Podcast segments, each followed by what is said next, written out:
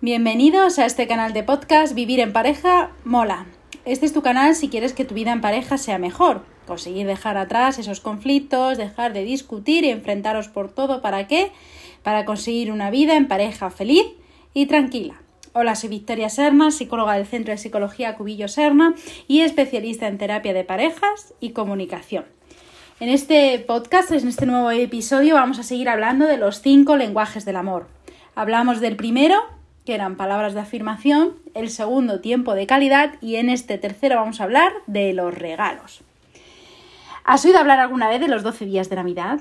¿Qué tal unos 12 días de regalos para el cumpleaños de tu pareja o para aniversario de, de tu boda? ¿Por qué no? Claro, regalos que tampoco económicamente no nos supongan eh, una carga excesiva, sino que podemos buscar 12 detalles antes de eh, que sea ese día clave, ¿no? Entonces iremos sorprendiendo día a día a nuestra pareja. ¿Por qué no? Permite que te guíe tu naturaleza. La próxima vez que salgáis a caminar fuera, pues por el barrio, por allí, por tu calle, ¿por qué no? A tener los ojos abiertos para ver un regalo para, para nuestra pareja. Quizás sea una piedra, un palillo o una pluma. O darle un significado especial a tu sencillo regalo. Por ejemplo, una piedra lisa puede simbolizar tu matrimonio con muchos lugares ásperos pulidos ahora. Una pluma puede simbolizar, que tu pareja es el viento debajo de tus alas. No sé, dale, dale, eh, dale imaginación y empieza a investigar y abre bien los ojos con lo que tienes alrededor. Descubre también el valor de los originales hechos a mano, ¿vale? ¿Por qué no confecciona un regalo para que tu cónyuge?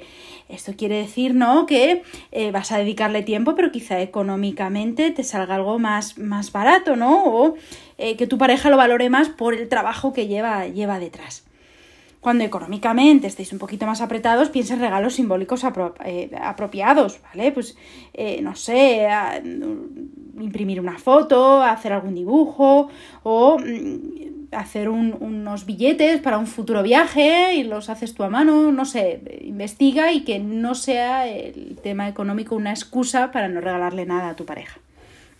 También es importante tener un cuaderno para ideas de regalos. Cada vez que escuches a tu pareja decir esto me gusta, me gustaría tenerlo, ay, esto me, encantaría que estuviese en mi armario, me encantaría que estuviese en casa o me encantaría eh, hacerme este tratamiento, por ejemplo, ¿no? Pues eso, escúchalo con atención y tendrás una lista para que cuando llegue el momento regalo sepas sorprender a tu pareja. También puedes reclutar a un comprador personal, ¿vale? Si no tienes mucha idea, está siempre la opción de pedir ayuda a un amigo, un familiar que conozca bien a, tu pareja o que le haya comentado algo que quiera para su cumpleaños ofrece el regalo de la presencia durante un tiempo especialmente difícil, ¿vale? Eh, si no, si a lo mejor esta persona, tu pareja, ¿no? En ese momento está pasando una mala época, pues también puedes dedicarle más tiempo y eso puede ser también un regalo para él o para ella.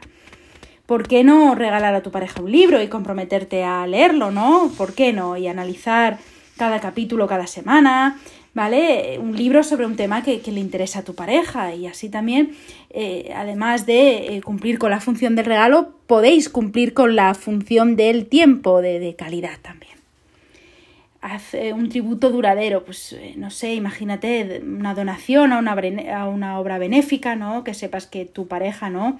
Esté interesado o, bueno, en algo que a esa persona crees que le puede hacer ilusión, ¿no? No solo hace falta que sea eh, un regalo para, para, esa persona, sino que también con esa donación eh, puedas hacerle.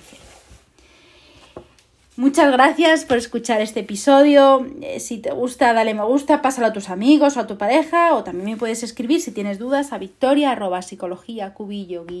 serna.es. Hasta el próximo episodio.